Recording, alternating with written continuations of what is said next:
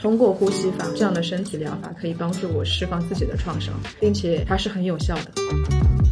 原来我的身体比我想象的要聪明的很多很多，他知道应该在什么时间做什么样的事情。他说他做完呼吸疗法之后，好像感觉人轻了三十斤。我现在的工作是让大家看到一个更大的场景，就是痛是可以的。我们需要去学习的智慧是怎么样通过身体疗法，让我们的身心意识到，其实我们是可以以一种更敞开的姿势，更允许自己脆弱的状态去迎接生活中的好与不好的。大家好，欢迎来到艺人公司。那今天录制的时候正好在大海的家里，然后我们正好半年没见了，各自也有了非常多的新动态。那今天这期节目就聊聊大海最近在做什么。那欢迎大海给大家打个招呼。Hello，大家好，我是 OC 郭大海，我现在是一名呼吸疗愈师，然后跟东东认识很久了，这次很开心可以加入他的新节目，谢谢。大海最近半年有什么新的动态和变化吗？因为我上次认识你的时候和上上次认识你的时候好像都是不同的职业身份。那最近你有什么新的动态吗？嗯，东东上上次认识我的时候，我还是处在自己创业做潜水俱乐部的状态，同时也是瑜伽老师。然后他上次见到我的时候，我开始探索一些新的领域，更专注在呼吸疗愈的教学上。最近这半年开始更用心的全身心的投入在呼吸疗愈以及做呼吸个案的练习上，这是我自己个人职业上很大的一个转变。那最近除了这件事情之外呢，我之前是有跟一个平台合作的，不过就在两天之前，我有选择辞职，现在算是真正的艺人公司了，一人单干。嗯，很期待这个新的尝试、新的挑战。嗯嗯，我觉得大海做这个职业，我上次听说，因为上次见面四五月份嘛，然后我这次来上海的时候，我就搜了一些在做呼吸教练的，然后刚好住在原路那边有一位就是男教练，是一个美国人。然后我就加了他微信，我就很好奇大家做所谓的呼吸教练到底在做什么，因为我只认识你，嗯嗯嗯，然后就想看看其他的呼吸教练在做什么，我就加了他微信，然后跟他简单聊聊。我发现这件事情比我想象中还要小众，OK，嗯，然后从事的人还要少人群，然后跟那个男教练聊的过程中，他说，就即使是在上海，也很少跟他有这种同类型的。然后说我刚好认识一个女生在做，他说哦，是中国女生吗？因为他自己也很好奇，有中国女生在做这件事情。嗯嗯，那大海，你是从什么契机下开始接触到呼吸教练这个职业的呢？嗯，这个工作确实很小众。我以前也不知道有这样的一个工作的名字叫做 Breathwork Facilitator，就是专门通过呼吸这样的一个工具，帮助大家去很深层次的得到情绪的释放，以及身体达到舒服平衡的状态的，特别特别的小众。我自己会开始的一个原因跟我的个人背景有关系。嗯我有喜欢练习瑜伽，然后因为喜欢而去考了瑜伽教师证。然后在瑜伽练习的时候是非常讲究呼吸的，一方面是动态的体式过程中会讲究呼吸的控制，另外一部分是在呼吸完了，是在体式练习完了之后，我们会有一个专门的练习，叫做 pranayama。这个词是梵文的词，翻译成中文的意思是对呼吸的控制。通过对于吸气跟吐气的控制，帮助我们达到一种心静的状态，以便于让我们可以进入冥想的状态。所以我自己大概有十年的背景，有练习瑜伽，有研习瑜伽，同时也有通过瑜伽老师培训这个机会，让我知道有 pranayama 这种呼吸控制的存在。那同时我还有另外一个兴趣爱好吧，也是我上上一份工作，是我自己做过潜水教练。那这个潜水教练他与背氧气瓶的潜水不太一样，它的名字叫做自由潜水 （free diving）。Free diving 是一种世界第二大极限运动。嗯，在做自由潜水的时候，我们不借助任何的氧气的设备，嗯就是在海面上凭借自己的吸饱的那一口气潜入大海的最深处。哦然后是潜得越深，或者是时间越长啊，是这份极限运动在比赛的点。所以我自己花了很多的时间在菲律宾、在巴厘岛有做这样的潜水的练习。后来也是因为好奇，也是因为这份潜水的运动让我达到了很深层次的在海底里面以潜水的方式静心跟入定的状态，所以我一直在玩，以至于后面就莫名其妙变成了教练。所以简单来说，我可能以前自己的爱好瑜伽，它可以让我在陆地上控制自己的呼吸，打入到冥想。然后另外一个是自由潜水，是在海底的状态，可以很深入的以动态的方式进入冥想。那这两个兴趣爱好的共同点都是跟呼吸有关的，所以我自己因为这两个兴趣爱好而慢慢慢慢开始探究一个很小众的领域，就是呼吸。但是我进入这个领域之后，我会发现恰恰跟我想的相反。因为现代人可能很少有人能够想象通过吸气跟吐气就可以缓解焦虑，就可以释放情绪。但是呼吸法这个法门，在任何一个有悠久历史的古代文明都是有很长时间的存在的。就比方说，中国以前的道家是很讲究呼吸的控制的，印度就更不用说了，有瑜伽，有 pranayama，我们刚刚提到的。然后日本的一些禅宗里面也会有讲到呼吸，甚至会有通过茶道。通过吹尺八，嗯，这样的吹奏的乐器入道的状态，也是呼吸控制来练心性。然后在拉美洲会有一些小众的部落，他们有萨满，他们也是通过呼吸来为整个集体、整个 tribe 来做疗愈的。包括现代的西方的一些文明，他们也会有一些 transformational 或者是 diamond breathwork breathing，就是各种各样的。或者是 Wim Hof Method，各种各样的新的呼吸方法开始踊跃出来，我就会意识到说，原来呼吸它对于现代人而言可能小众了，但是以前它其实在每个文明都是有文化的根基在那里的，只是被现代的我们忘记了而已。嗯，所以我的工作一部分是带着好奇去观察这份可能半遗失的 悠久的这份智慧，如何在现代可以被更多人看到、练习到，并且受益到。嗯嗯嗯嗯，哎，那我很好奇，你转型的那个契机，就是从刚才信息中我也挺意外的，因为我们上次聊过，然后包括给我讲，我记得四五月份的时候我来这儿，然后我们做了一次呼吸的个案。我来这儿的时候纯粹是好奇，然后你给我画了那幅图，然后我就觉得呼吸这个东西，我们每天都在进行，到底有什么样的体验呢？我纯粹是带着那种好奇来体验的。结果你开始讲的时候，我就开始 泪流满面的哭，然后躺在那儿开始一呼一吸的练习的时候，我还跟大海讲过，就是我的胳膊，然后我的腹部，就是几乎是人生中第一次感受到身体在跟我说话。嗯啊，它在像一个有有时候可能像一个猛兽，我我忘了我当时的那个形容，但是我很能感受到一股电流或者一个人在我的身体当中穿越。但是你说大海到底带我做了什么吗？或者什么仪式没有？没有大家想象的那么复杂。我后面回家很久之后，我想起那个体验，就是有个人非常平静的带着你在一呼一吸当中去感受自己。就是现在我想起这个体验也觉得好奇。嗯，那你第一次感受那个一呼一吸的这种神奇魅力，是在你刚才说的潜水当中吗？还是说你开始从事呼吸教练这个职业或者学习之后开始的？哇，这是一个，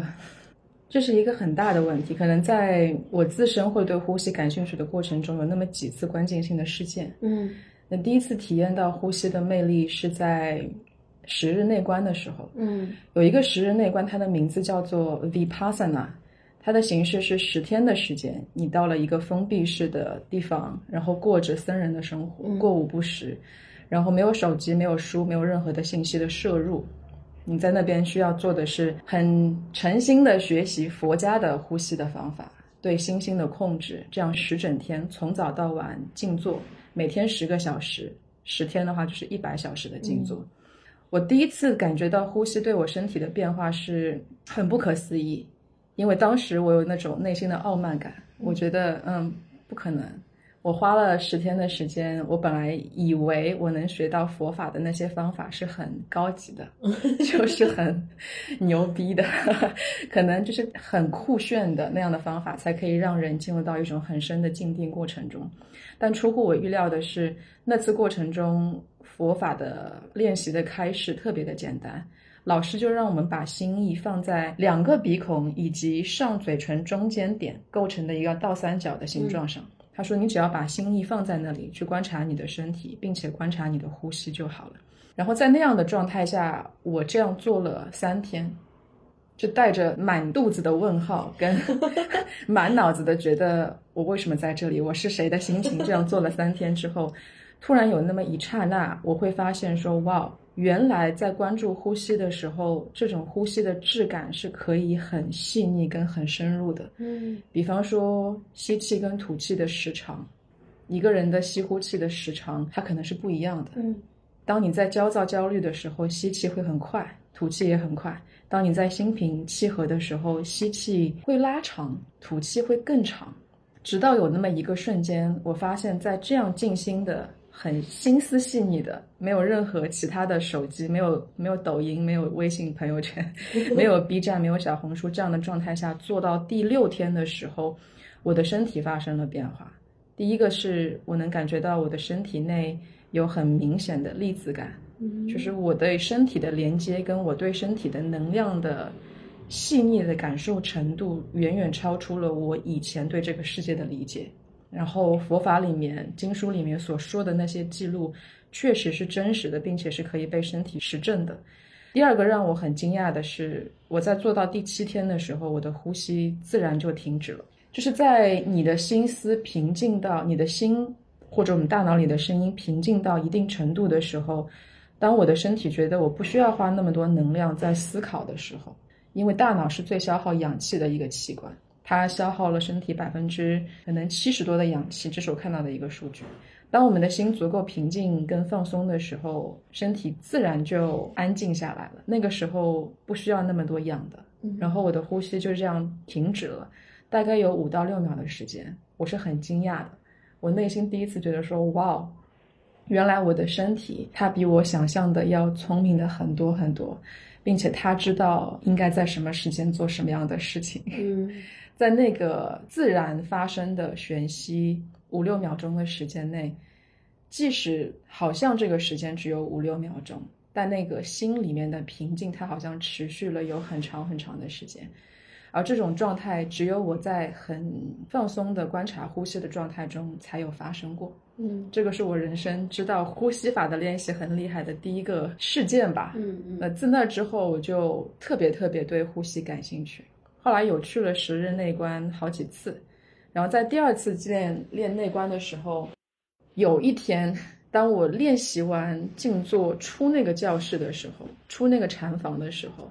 太阳光洒在我身上的重量，我能够感觉得到。哇塞！就是你知道吗？你从一个阴影里走到太阳光下，然后那太阳光哗洒在你的身上，它是有重量的，然后那个重量我都能很明确的感受得到。我看到我眼前有一棵树，有两片叶子先后落下。那棵树在我眼前大概十米的距离，两片叶子前后落下的声音，那个脆脆的声音，我都有听到。我当时内心是非常平静并且喜悦的。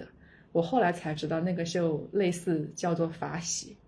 就是那种平静跟喜悦，之前在我生活中、生命中从来没有体验到过。因为这样的经历，因为身体给到我这样的感受，我开始越来越探究呼吸。除了能让我有这样的经历之外，还有没有其他的更深入的 不同的经验？所以慢慢慢慢开始寻找不同的派系的老师，接触中国的文化，慢慢慢慢再把我的练习有带得更深入。嗯，这是我其中的一部分的个人体验，还有很多其他的经历，很好玩，很有意思。对，哇。哎，你刚才说的几个的画面当中，就是，尤其我刚才脑子忽然就是好像被你带入了那个从阴影走向阳光，然后阳光洒下来重量的那个画面的时候，有一种油然而生的幸福感。嗯，就是不知道那个是什么，但是忽然那一瞬间感觉太阳好像也照在自己的身上，然后你感受到就像一个颗粒一层一层落在自己的皮肤上的感觉，嗯，好神奇。所以这些。一部分的经历，以及更多的 可能未来我们共同探索的东西，构成了你开始决定从一个抗焦虑博主转型到一个呼吸教练的一个核心吗？还是说还有什么契机让你做这么大的职业转型？确实有，嗯，我自己做抗焦虑博主也好，或者是说做现在的呼吸疗愈师也好，一开始的目的是很自私的，就是我自己有焦虑的问题，并且我自己有可能很严重的童年阴影创伤的问题。嗯我有寻求过很多老师的帮助，但是似乎好像都没有能找到可以帮助我的人。嗯啊、我当时有学过国学，有研究过道家，有去向太极老师请教，有学习过我刚刚提到的内观冥想，有学过传统中医，然后也有接触过心理治疗师，就是各种各样的老师，他们似乎都可以帮助到我一点，缓解当下的一些难受跟卡点，但我觉得好像不那么究竟。嗯就是我的情绪跟我的身体的状况是起伏不定的，是一种我不能够控制的状态。然后因为因缘巧合，我开始练习呼吸之后，我慢慢意识到，我大脑里的那些痛苦，我大脑里的那些声音跟想法，它不仅仅在我的大脑里面，它很多程度是在我的身体里。嗯，但是很少有老师会是以身体的角度去看待这个问题，就好像大家在焦虑的时候，我不知道你们会不会有。我是一有紧张的事情或者一有压力，我头脑先会有很多的设想，就是啊，这个怎么办？这个怎么办？这个 deadline，然后明天我应该怎么样？然后我又是个处女座，又是要做到那种完美主义的人，所以有很大的给自己的压力。同时，我能很瞬间的感觉到我的身体是紧的，特别是我的胃，我的胃长期是处在紧收紧、紧缩的状态。所以，当中医第一次给我看诊，说我脾胃很差的时候，我觉得完全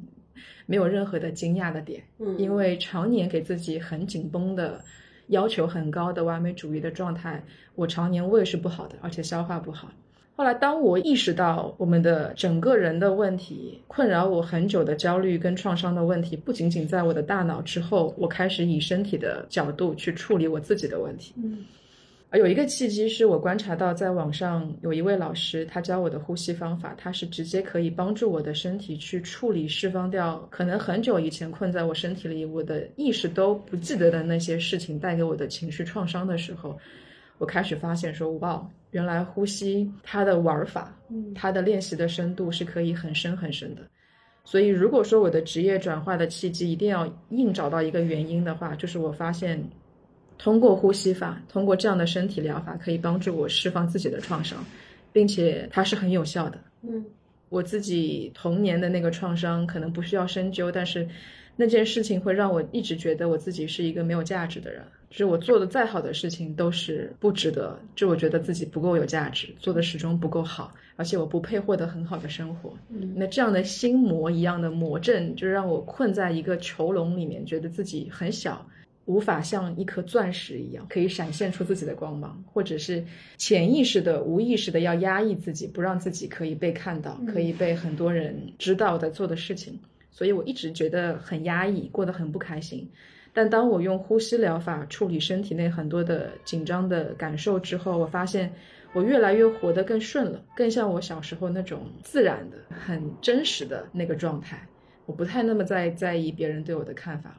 然后在这个过程中，在呼吸疗法的过程中，身体有很多的愤怒、很多的恐惧、很多的委屈，随着眼泪，随着身体的各种像猛兽一样的姿势的状态啊，然后被释放掉。我当时是很惊讶的，但是在我身上试了，确实有很大的效用效果之后，我开始有一点点发心，想要让这样的以身体为入手点的疗法被更多人可以看到、知道。你是有一个契机机缘，东东有试过，嗯，他当时他的感受确实很特别，我让我自己也记忆很深刻。嗯嗯，就我这次回来半年之后再回来，因为我走的时候就是真的那个时候，我发誓就是随口一说，因为当时体验让我感觉到不真实，嗯。我的身体怎么会有这么多的情绪或者痛苦或者恐惧？因为你感受你之前所有的情绪都来源于你的头脑，嗯嗯，你不知道这些恐惧其实是在你的身体里，就是非常神奇。我现在想起来非常神奇，我的身体有一半儿都在抖，嗯啊，然后在抖的那个过程中，我无法描述那到底是什么。然后结束之后，我还跟我朋友聊，走的时候我我就非常神奇的跟大海说：“我说大海，秋天我还会回来的。就是，我记得，但我不知道我会什么契机而回来，因为做完那次之后，我有一点点害怕。OK，嗯，真实的感受哈，那个害怕说我的身体里到底蕴藏着什么东西。嗯嗯，现在回头说，哦，可能是宝藏，应开始，应开始相相信身体，但那个时候是你恐惧的，你第一次听到身体的声音，愤怒，甚至，呃，他的这些情绪的表达。然后今年秋天再回来的时候，刚好大海我们见面的这个时间，尤其在我们聊天这个当下。我发现半年前的那个恐惧，通过半年的各种机缘巧合，它已经在处理过程当中了。嗯，然后今天聊天的这个身体和半年前聊天的那个身体已经完全不一样了。我也在期待过两天我们第二次的这个探索。嗯嗯，就是说起这个，就就你刚才聊，就是当你不知道你的身体里有情绪或者有信息的时候，你所有的东西都在你的语言里，在你的头脑里，甚至在你的心里。就唯独跟你的身体是失联的，是的，嗯，那就是这儿有一个问题问大海，就是你服务了那么多的个案哈，有那么多的人找到你，就是身体里到底在什么情况下才能开启和一个人真实的连接？虽然我们每天跟每个人的身体在一起，嗯，但大多数人是失联的，是的，嗯，什么契机下可以跟身体重新连接在一起？我想重新定一下，怎么样是跟身体连接这样一个定义。嗯，因为大家觉得说，我的身体嘛，就是我的大脑能够控制我的手、我的脚，我可以往前跑步，我可以命令自己在我很累的时候再去健身、再去减肥，嗯，或者说我可以让我的身体为我的大脑去工作。大部分人会觉得这样就是身体的连接，或者是这样就是我们心跟身体的关系了，是大脑去控制、去命令我们的身体。但其实不是的，跟身体的连接可以深入到非常深的状态中。大家可能很难想象，如果你愿意的话，你现在可以试一下，就是你把你的心意可以放在十个脚趾上，然后是依次有顺序的。你可以把心意先放在大脚趾上，你可以问一下自己：我能够感觉到我的大脚趾的形状吗？它的温度吗？它现在的状态吗？然后大脚趾可能会简单一些。当你感受到你的大脚趾之后，可以依次来到第二根脚趾，然后再来到第三根脚趾。这两根脚趾的形状你能感觉得到吗？它们是粘连在一起的、模糊的，还是很明确的分开的？这两根脚趾之间会有什么不一样的感受吗？然后依次再来到第四根无名脚趾以及最小的那根脚趾。你有时间的话，可以慢慢做这个练习。就是很简单，每天我们都在用双脚在走路，我们都在用头脑命令自己的脚在往前迈、往后走，或者是左右跳动。但当你的心意全身心的放松的放在你的身体脚趾上的时候，很多人你会发现你会连接不到你的当中的三根脚趾，嗯就处在一种嗯，我想连，但是我感觉不到的状态。嗯在我的个案中，很多人是这样的。原因是因为，当我们的大脑足够强大的时候，我们会觉得，只要我们封闭住、压抑住自己的感受，我们就不用再经历以前发生的、经历过的那些痛苦。嗯所以，好多人的身体是下意识的去紧张、去紧缩，然后去麻木，嗯，以至于当我们的内心有一些声音，当我们的身体提示我们啊，其实我不想去上那个班的，其实我不愿意，我不喜欢见那个人的，或者嗯，我觉得这件事情。让我做了之后，我整个人是变小的，能量并没有变大。当我们的身体在提醒我们这样声音的时候，我们选择不去听了，这个是身体的失联。嗯，而我的工作其实没有大家想的那么玄乎，只是用呼吸的这样一个方式，让大家的心神可以跟你的身体重新连接上。当你连接上的时候，身体内那个很清晰的声音会越来越小。所以你在做决定的时候，你不会在头脑里面写说，嗯，这件事情我做了，对于我的优势，对于我的帮助是一二三四五六七八，对我的坏处是一二三四，然后这样的对比去做决定，而是更从心的、更听从我们的身体的第一感受去做人生中很重要的决定，以一种身心合一的状态去过生活。你就会发现是很不一样的一个体验，跟很神奇的一个世界。嗯嗯，东东可能体验到的一个过程是他在呼吸的过程中，他说他的身体里面好像有一个农民伯伯在打农药，然后把他一些以前不需要的压抑的东西，像除害虫一样除死了。除死了之后，那些他不要的能量又通过他的整个右手手臂，然后流了出去。他说他做完呼吸疗法之后，好像感觉人轻了三十斤。嗯，如果大家没有体验过的话，一定觉得这是一个很神的、很玄的、很虚的、很不可思议的经历。或许我们两个人在 在编造一些状态，但如果你能够经历过的话，如果你可以重新连接回身体的话，你会发现，哇，身体里有很多他想跟我们沟通的信息，那些信息都在的，只是我们大多数的时刻脑袋太忙了，嗯脑袋里面的想法太多了，这些声音像杂音一样，屏蔽了我们身体本来就有的智慧。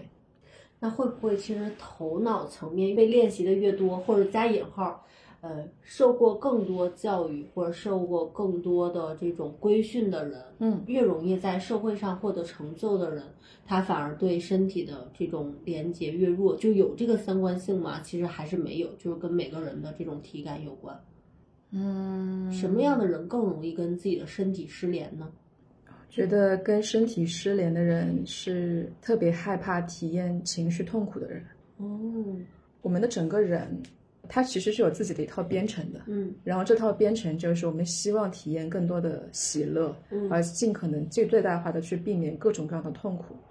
那这种痛苦不仅仅是身体层面的痛苦，更多的在我们的现代的生活中是情绪上的痛苦。嗯嗯就好像我我一个癌人，我不愿意聚会的，公司一定要逼着我聚会，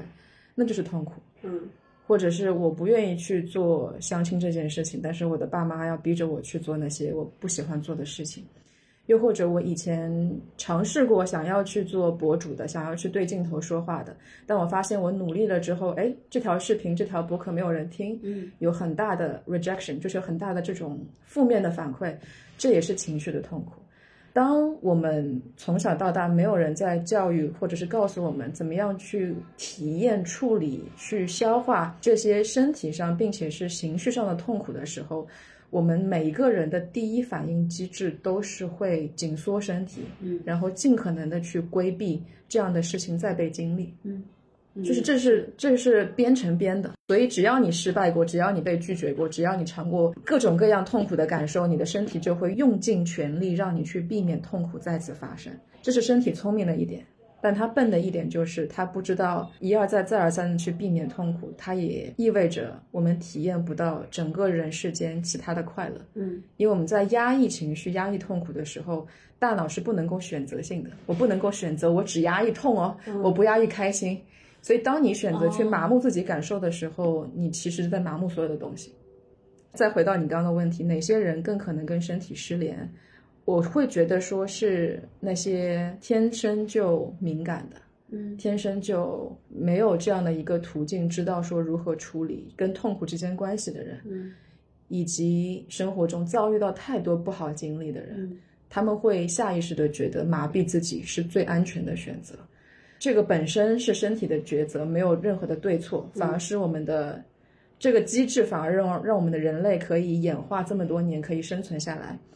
但是我现在的工作是让大家看到一个更大的场景，就是痛是可以的。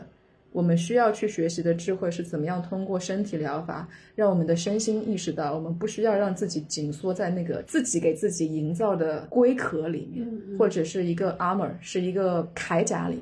其实我们是可以以一种更敞开的姿势，更允许自己脆弱的状态去迎接生活中的好与不好的。但当痛苦发生的时候，我们有呼吸，有其他的身体疗法的工具，或者是心理疗法的工具，可以让我们更好的去消化那些痛苦，让我们的人生可以活到精彩的最大化。嗯嗯，这个是我在做的一件事情。嗯，上次有一个女孩子过来做个案，我当时换作是我以前，我会觉得很羞耻，我会觉得我做了一个很差的个案。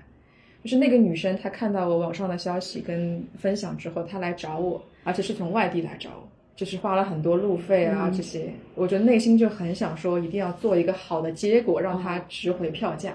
但发现她的身体到了我的房间开始呼吸之后，就不停的打哈欠，打了可能一千个哈欠。嗯就他的身体都已经累到不允许他继续以正常的状态来呼吸、吸气跟吐气。换作是我以前，我一定会觉得很羞耻。我觉得啊，这个这个个案一没有情绪释放，二没有身体表达，三没有解决问题，这肯定是一个不好的个案。但现在我以平常心来观察了之后，我就发现他打哈欠这件事情，这个过程，它本来就是值千金的。嗯就是让这个人本身知道说你的身体在跟你讲，你不要再消耗了，你都已经累到都已经不能正常呼吸了，请你看一下你的生活的状态，看一下你的 lifestyle，你选择的工作，你选择的相处的人，是不是在不断的消耗你？你能不能找到一个让你更有能量的东西事情去做？这个是身体在给到我们的信息，这个信息可能在。常规的疗愈中，它不是一个可以很值得被骄傲的结果，不是一个常规理性的世界很好的一个结果，但它确实对于那个个案来说是一个很无价的身体的信息。嗯，所以现在我以这样的心态来做个案的话，发现哇，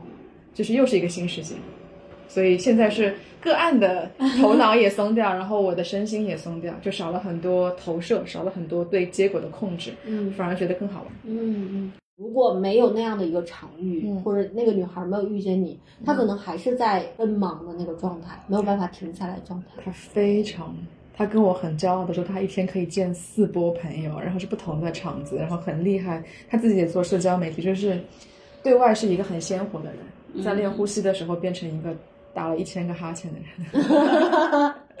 而自己其实头脑和身体都会欺骗自己。就可能我们我在别人想要看到我们活成的样子吧，嗯就是跟自己最真实舒服的状态是有差距的。嗯然后你练了呼吸，就会发现说越来越顺，应该做什么，你相信什么，然后你就去做了，而不是因为外在的期待而去做那件事情。你这么一说，感觉世界变得很简单，像小孩子一样。对，就是这样。可以这样吗？这个世界可以这样运转吗？就是当你变得足够简单，但是其实你还在整个的社会规则，嗯，你没有办法完全脱离一个算法相对复杂的社会环境。嗯那足够简单的人和这个相对足够复杂算法的这个世界怎么做一个融合呢？我觉得它其实不需要融合，因为它不相矛盾。我反而觉得难点在于你需要有一个底层的非常稳定的信念，嗯就是信念你这个简单的活法是走得通的，啊，而且你有信念，其实你每做一件事情，就是在给你的这个方向增加一份信心。嗯大家会矛盾、会纠结的原因，就是我觉得我应该做那件事情，但是你内心不相信，嗯嗯嗯，就这个不相信会让我们的身心矛盾。是那如何相信呢？我个人的原因是因为我去研究了中国传统文化，嗯因为我会发现，这个世界是按照一定的规律在发展的，而且有一个比我这个独立的个体还要大的多很多的一个更高的能量是存在的。你可以叫它是道，你可以叫它是上帝，你可以叫它是任何一个宗教里面的名字，它跟宗教没有关系，只是你会发现说有这样一个比你更大的能量，这个东西是存在的，并且你身体内有证过，就是有你有实证过，你有感受得到。当你能够有一次体验到那种感觉的时候，就会发现自己好渺小，嗯这个世界好大。然后自己渺小的时候，那些 ego 跟个人的意志就会变弱，嗯你就会觉得说，这个世界这个活法，it's not about me，这个是很厉害的一句话。就大家都在做自媒体，大家都在做有的没的，大家都想成一些事情，然后在成一些事情的过程中，大家都在想 all about me，我需要赚钱，我需要干牛逼的事情，我需要成功，我需要被看到，我需要被定义有价值。但在做这些事情的过程中，其实大家都在以自我为出发点。但是如果你愿意相信这个世界是有一个更高的存在、更大力量的话，你觉得自己太小了。嗯我只是顺应我能做的事情，成为这世界的一部分，而且是为别人做一些什么，这跟我没有关系。我做得好，做得不好，我只要相信这个路，然后我去做了就行。你自然会以一种很舒服的方式打开。就是我是一颗花生的，我就是一颗花生；你是一朵牵牛花的，就是牵牛花；那个人是牡丹的，就是牡丹；那个人是苹果树的、榴莲树的，就他就是树。嗯每个人都有自己独自绽放的那个状态。再简化说一些的话，就会觉得我们会痛苦，是因为我们把自己跟其他人对立开嘛。我们有二元对立论。嗯我觉得我是我，我是大海，你是东东，我们两个是不一样的。如果我们在同样做呼吸老师的话，你在抢我的客人，嗯是正常人的想法。嗯但如果你换一个思维，你说啊，这是一个好的事情，这个呼吸疗法可以帮助很多人处理情绪、处理能量、处理很多身体的问题。那如果多一个人做，对这个世界不是件好事情，你就不会有那个对立的状态，而是觉得越多越好。嗯我希望你也开始做，我希望东东你也可以开始自我练习，我希望其他人也可以开始自我联系，就没有那个对立的状态。因为所有的文化到最后它讲的就是和这个字，嗯嗯瑜伽是 yoga，yoga 就是和的意思，所有的东西都变成一了。道也是一生二，二生三，三生万物，它的逆向就是从万物之间又回到了阴阳，阴阳之上就是道又合一了。所以我感觉我我自己的修行就是怎么样在二元对立法的这个世界里面可以找到一嗯这个东西，并且在每天的生活中去实践。嗯就是每实践一次，你就会发现哦，原来是真的，原来这个东西有效果。而且你越相信的话，这个吸引力会带给你跟你同频的人，同频的人会支持你做你要做的事情，那变成一个顺的循环了。不是说我不担心钱，不担心生活的这些开销，我也担心的。我只是会相信说，只要我做这件顺的事情，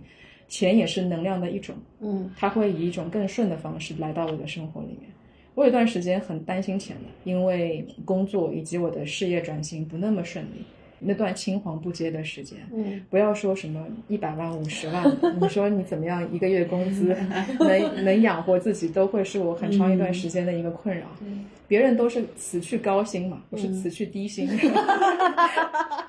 真的真的。然后我就想不通为什么要做这个事情，但是在做的时候，这个中国传统文化给到我的底气，以及因为这些前辈、这些老师、这些领路人带给我的信念，我会发现这个方向是我自己内心很肯定的，嗯就一点一点朝那个方向发展。嗯，现在就会觉得，嗯，确实是，那你这么说，是不是就是不药而愈？上次其实我也有问过你这个问题，嗯，如果一个人看到了自己的问题，包括身边，你看身边这么多，我我尤其我身边这么多创业的人，嗯，其实大家并不是说他的认知多么的差，嗯。或者他的商业能力多么差，很多时候其实就是被那些看不见的东西所牵绊，不管嗯。情绪也好。就是大家会呃吃药或者吃营养素，甚至看心理医生，但是好像永远都在维持，没有让它变得更差而已。我身边那么多人哈，我没有觉得说每个人从根儿上解决了这个问题。嗯好像你受了一个伤，然后这个伤用创可贴贴上了，你就看不见了。但你发现大多数人都会被同一个模式不断的困扰。是的，但在你刚才的表达当中，我有一种说，哎，好像我不需要外部的这种药物了，甚至不需要吃什么，比如说身边那么多焦虑症的人吃焦虑相关的药，嗯好像不需要这些东西了。借助一个所谓的呼吸疗法或呼吸教练的支持下，相信自己本身这件事情好像就能运转起来。那那么多生产药的 药商或者那么多的各种疗法是失效了吗？就是呼吸疗法跟其他的疗法那个本质的差别到底是什么呢？如果所有人都学习了呼吸疗法，它是不是不需要吃那么多药了？就这是我的疑问。OK，嗯，首先大家如果没有体验过呼吸疗法的话，呼吸疗法它是属于身体疗法范畴的，所以我们不需要太多的思维的逻辑的介入，我们是直接在身体上去处理身体以往的紧绷跟压力。当那些紧绷压力被震动开、被松开了之后，过往的一些情绪会浮现出来，那些所谓的一些不好的能量也可以从身体里面被释放掉、流掉。嗯它的整个过程有点像手机，我们的手机如果时间用长的话会有缓存，如果你不去清理缓存的话，就好像这个缓存会让手机发烫，会让手机变慢。那呼吸疗法就是把那些缓存可以清掉，让你时刻处在一种出厂设置的很顺滑的、很丝滑的运行模式状态中。这个是呼吸疗法的一个定义。那它跟其他的疗法不太一样的点在于，至少我是这么相信的，就是以呼吸疗法为核心的身体疗法，我自己的一个很深很深的底气是在于，我相信身体有自愈力。嗯这也是我学了传统中医之后，我能非常非常有信心的一件事情。就中国的传统中医，它并不是说你头疼就医头，脚疼就医脚，它是帮我们来调长的一个过程。就是说，当我们的身体处在一种阴阳失衡的状态中，中医的用途，中医的思路，它会用啊、艾灸，会用针，会用外治法，会用推拿，会用药剂草药，给到身体一些助力。当这些助力在你身体里面运化的时候，其实是让你的身体调回到一种阴阳跟气机平和的状态。嗯就是动态平衡了之后，我们的身体自己会有那种自愈力，可以让我们的身体痊愈的。所以，并不是一个医生，并不是一味草药，并不是一根针让我们的身体变好的，而是身体自动回到那个平衡状态中，这个自愈力自然发生的。这个也是我们在呼吸练习中我所相信的很大的一个事实。所以，并不是我特别，并不是任何一位老师特别，可以让东东体验到很神奇的，可能打引号不可思议的身体感受。只是身体那些感受，他的自愈力，他想说的那些话一直都在的。嗯，我们通过这样的一个方式，让这些能量，让这些话语，身体的话被听到、被感受到，同时身体自己有一套的极端聪明的运行模式，让身体自己变得更好、更舒服而已。但是回到一句话，就是。身体疗法确实是需要一定的经验跟老师来支支撑跟辅助的，至少是前期的阶段。所以大家如果最近在身体层面、在身心层面有很重很重的压力跟烦恼，甚至有一些躯体症状的话，我会推荐大家先咨询专业的医师的指导，呃，不要说非黑即白。嗯嗯，有了身体疗法，就那些药可以不吃了。我不是这样的意思，而且我并不认为身体疗法会比心理疗法会比那些药药物的疗法更好或者是更差。他们只是是不同的疗法的不同的切入点而已。大家可以有这样的一个全局观，按照自己的状态跟按照自己的契合度来选择属于自己的疗愈方式。嗯。该吃药还是吃药。是是，你刚才这一段，我忽然想起了这半年的经历，就是，呃，从上一次从上海，然后做完这个之后，我当时的感觉就是，现在怎么形容从大海家里走出去那个感觉呢？又给我朋友打了一个很长的电话，然后朋友能感觉到我整个人的很兴奋的状态。朋友说：“你被你被传销了吗？还是什么？”我印象很深，呃，就我们开玩笑在讲。然后我发现，因为那个时候我就是处在一个状态不太好的阶段，然后那天之后我就感觉很轻松，嗯，那个轻松很短暂，嗯。嗯，实话实讲，就是很短暂，那个短暂就是我不敢相信可以这么轻松，嗯。嗯，然后我就发现我选择了一个模式。我回到我原来的生活轨迹上，回到原来的模式，因为我不相信生活可以这么轻松，或者状态这么轻松。然后包括你当时问我要不要做一些选择的时候，我说嗯，我好像要做，但是其实我仍旧回到原来的轨迹上。但是很神奇的是，这半年我感觉我比过去任何一个阶段都更痛苦。OK，那个痛苦是我能就是心理和身体的痛苦同时在进行，而且它变得有点敏感。嗯，然后我就开玩笑我说我从 E 人变 I 人了，然后中间也会很多朋友感受到我的这种变化。嗯，很长一段时间我有点排斥。嗯，因为它让我变得太敏感了，但是生活又没有发生什么具体的事项上的变化。但你刚才讲这一段的时候，忽然觉得这半年好像你说的那个给手机清理的这样一个过程。因为今天我跟你聊天的时候，我整个人是挺畅快的，跟我上次完全不一样。就是每个人如果开始了所谓的呼吸疗法或者治疗之后，它会有这样一段时间的震荡期吗？这是挺好奇的，嗯，还是说是因为我当时选择了没有那么的信任，比如说我跟你在一起的时候是一个无条件信任的场景，所以我感受到了非常大的轻盈的变化。但是脱离了和你在一起的那个环境，我回到我原来的生活轨迹当中，其实又按照原来的路径在进行。但是因为你已经被撬开了一点点，所以你的那个震荡其实是非常明显的。确实，嗯。这是一个过程，我只能说每个人都会经历这个过程，震荡期或快或者是慢，它有点像什么呢？就是有点像我们原来如果只知道心理疗法或者只知道偏逻辑的、偏对身体暴力的这样的药物的控制的话，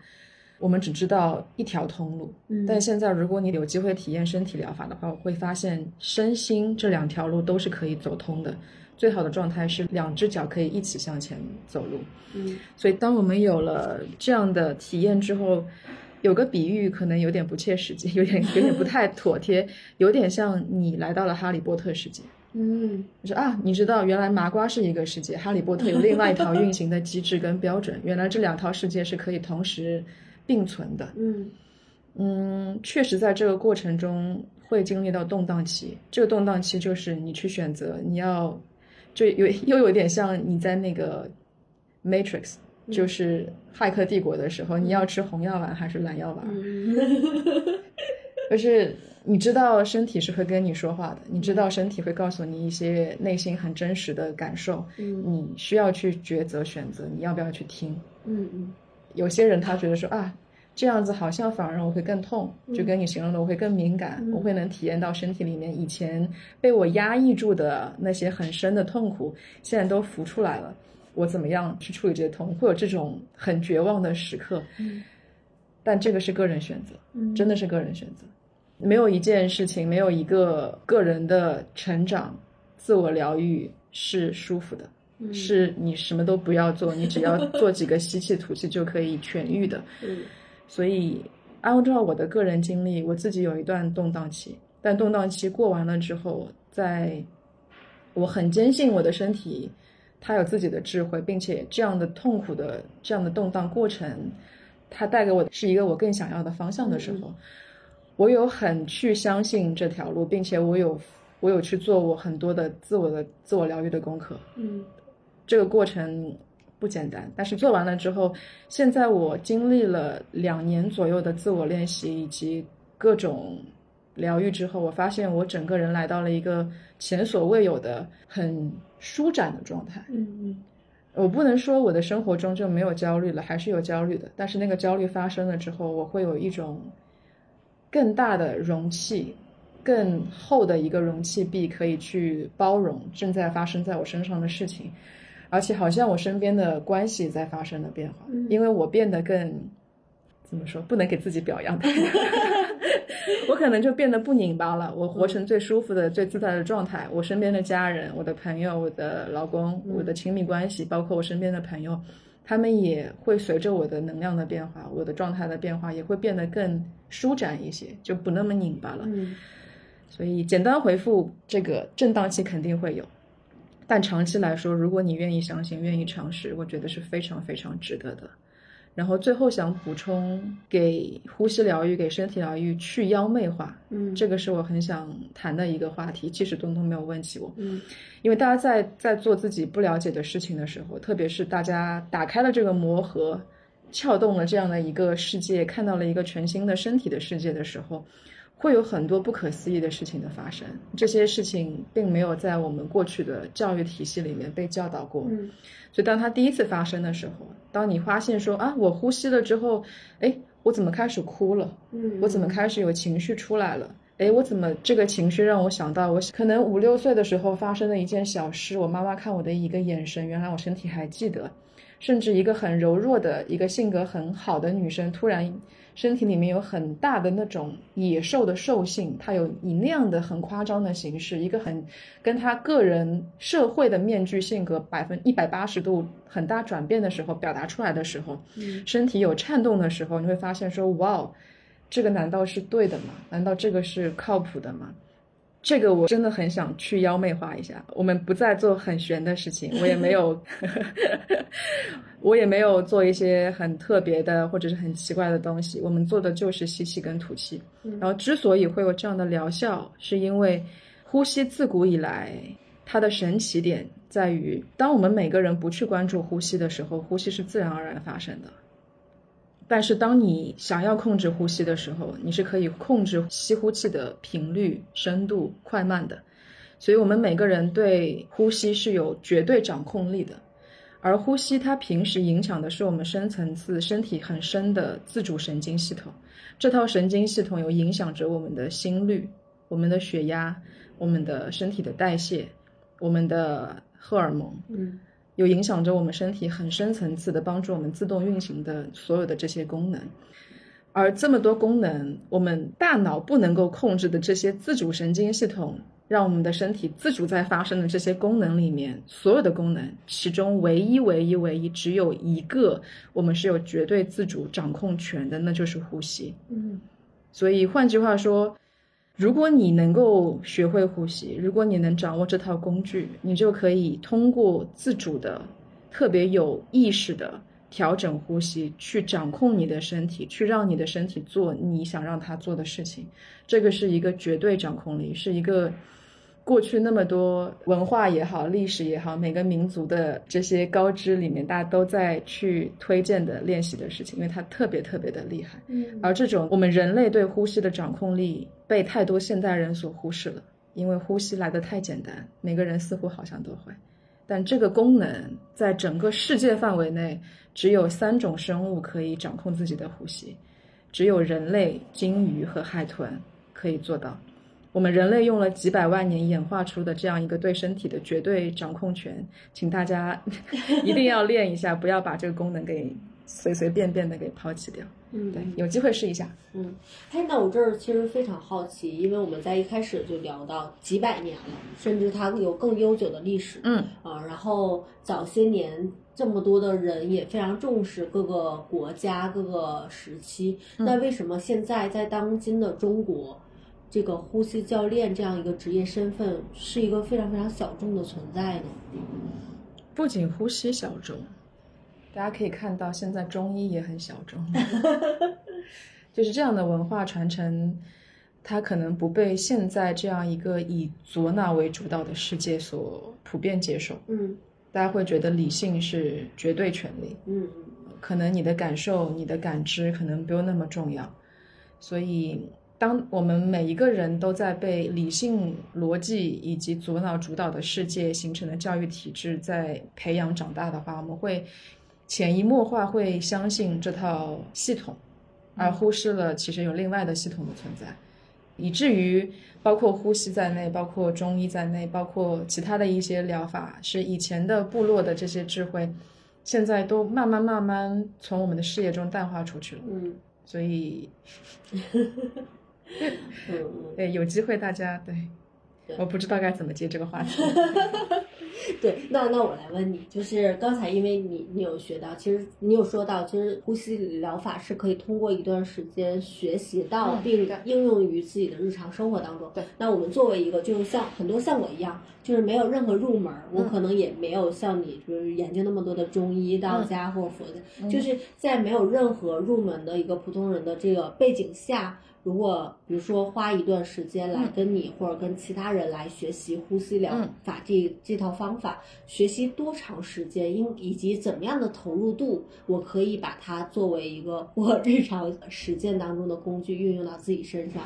嗯，这个问题会因人而异，因为呼吸带给每个人的益处，它的深度跟它的广度是不太一样的。嗯比较粗浅的状态，它有身体、情绪和灵性，嗯可能粗浅分为这三个阶段。身体的部分的话，大家可以关注一下自己在自然呼吸的时候，很多人的呼吸是偏浅的，是偏上的，是用胸腔式呼吸的。我们的胸廓是收紧的，而不能够自然扩张展开的。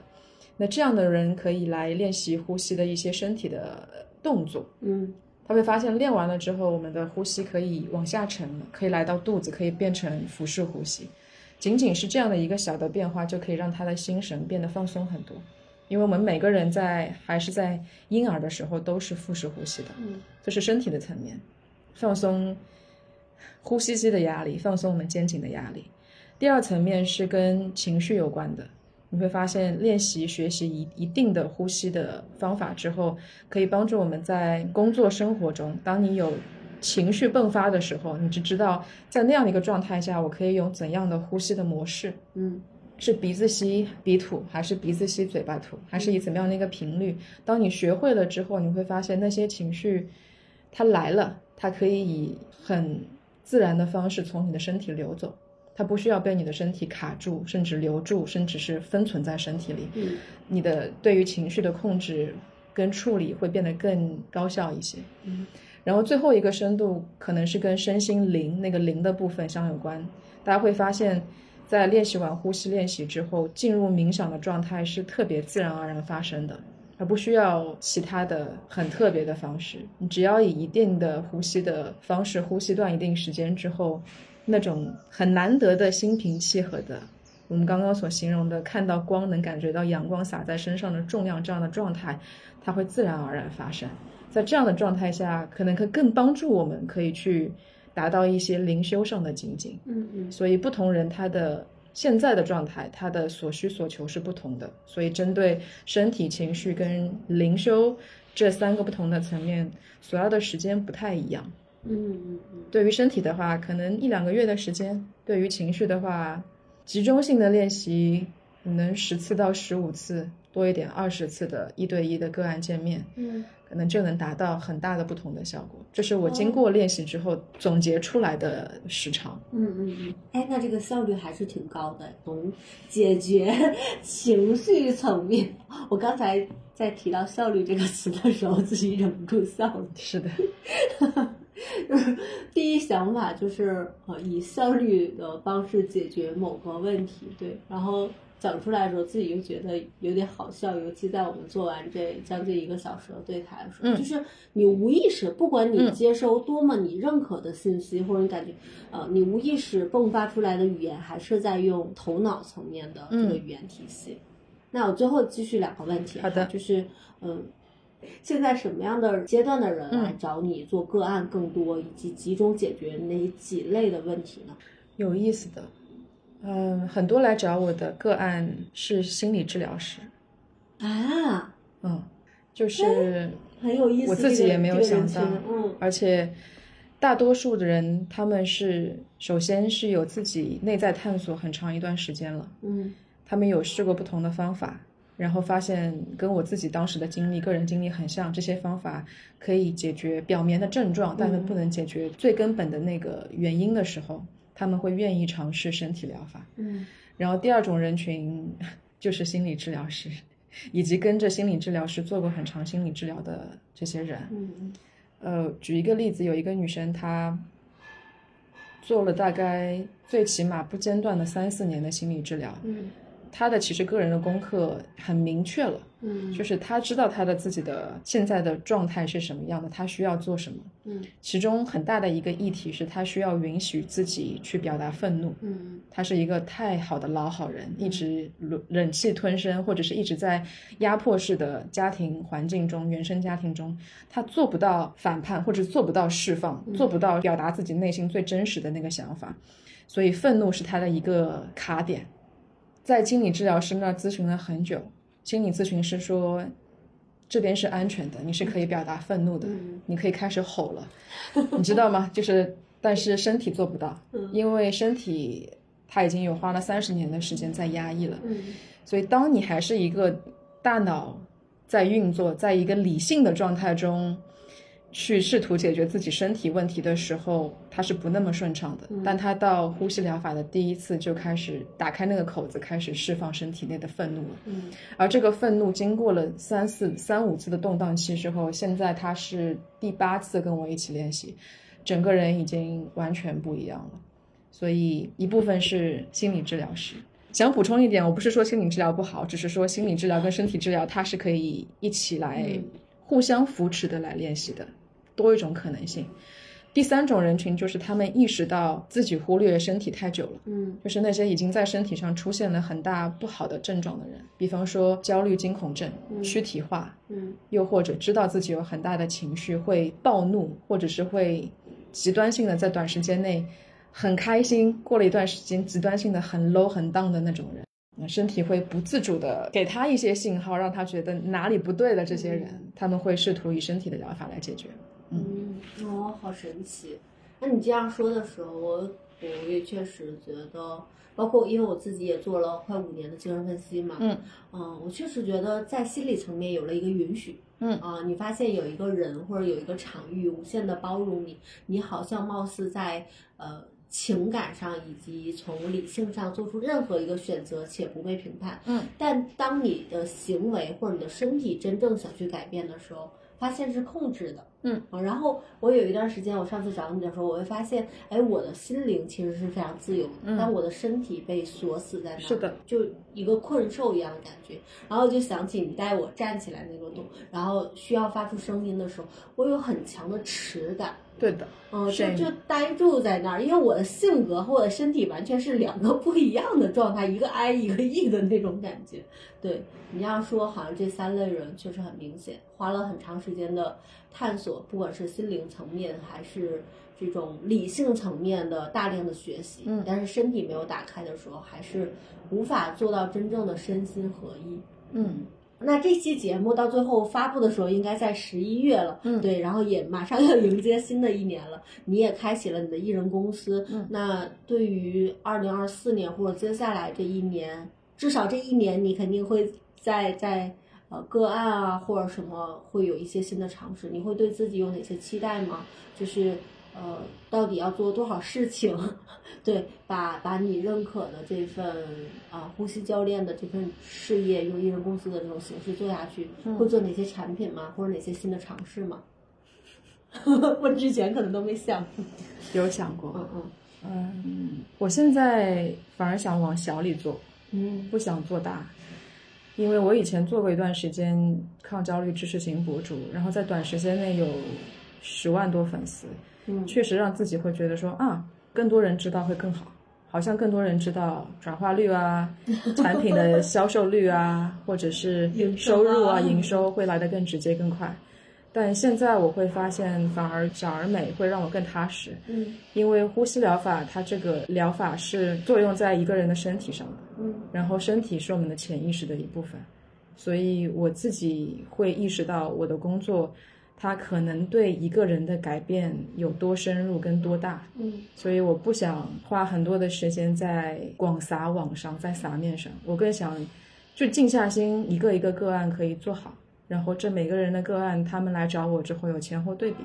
他们会有人生中、生活中有很大的或者是很小的一些改变跟突破，那个是我明年这一年很想做的事情，嗯就有点像我自己在做的那个播客的名字“郭大海在种花生”，嗯因为花生，我很想做种花生这件事情。就大家都在种种好看的植物跟草，大家都想看到果实，看到花。我更想就是先埋头做这些最可能最脏、最累、最不讨巧的，一个一个埋头苦干老黄牛式的工作，但是把这些个案给做好。等总总有一天，这些这些东西、这些能量会以一种像土地里埋的花生一样，以那样的形式可以开花结果吧。那样的状态会觉得更踏实，更像我想做的事情。嗯所以没有在很想，没有在很纠结什么样的产品，线上线下，呃，但是初心是已经，原则是已经定下来了，基调了，就是踏实的做好每一个事情，每一件小事，每一次呼吸。嗯，嗯哦，鼓掌鼓掌鼓掌，还有鼓掌。对对对，刚才脑海中忽然闪现一个画面，其实我在做艺人公司这个节目的时候，有一段时间因为讲钱这件事情，啊，让流量变得很好，嗯，然后涨了很多粉丝，你甚至一度觉得我做的这么好吗？就是我有一段时间有那么几期节目，后面慢慢伴随着我发现，当我就是现在已经做了十几期，嗯，当我不断的谈钱的时候，我感觉到被消耗。就是那个消耗来源于我一想到我未来接近一百期的节目，每一期不断的谈一百万、五百万、一千万这些东西，我就感觉到厌倦。嗯就现在已经丧失了说，哎，如果我今天来采访大海，我要跟他谈今年你怎么赚一百万，嗯这件事情让我觉得做这个节目没有什么热情嗯啊。但反而像今天这样一场对谈，就完全没有钱的层面，尤其你最后的那个总结，就国大海在种花生，当去探讨一个个在做自己热爱的事情的时候，然后用自己不不管是艺人公司、个体户。各种各种名字嗯所定位出来的，用自己的方式，按照自己的节奏里，不被社会规训的成功来影响自己做事儿的节奏的时候，嗯我刚才有一种那种幸福感，那个幸福感就像在这儿跟你又种了一次花生一样。我不知道明年或者后年它的收成怎么样不，知道。但今天在播种这个种子的时候是非常用心的。嗯，我不是批量的，就是用用设备轰轰轰撒了一些种子，而是真的挖了一个坑，然后把种子种进去那个过程，感觉还挺幸福。嗯我也是。好的，那我们这一期的节目就到这里了。然后也非常希望正在经历自我探索，尤其希望通过有身体层面探索的朋友，啊、一个新的路径了解到身体疗法或者呼吸疗法。然后如果感兴趣，也欢迎链接大海啊！希望大家在各种各样的你认可的探索的方式当中，找到你自己的那个 peace 的状态。嗯，好的，那我们这期播客就到这里，和大家说拜拜喽。拜拜，谢谢东东。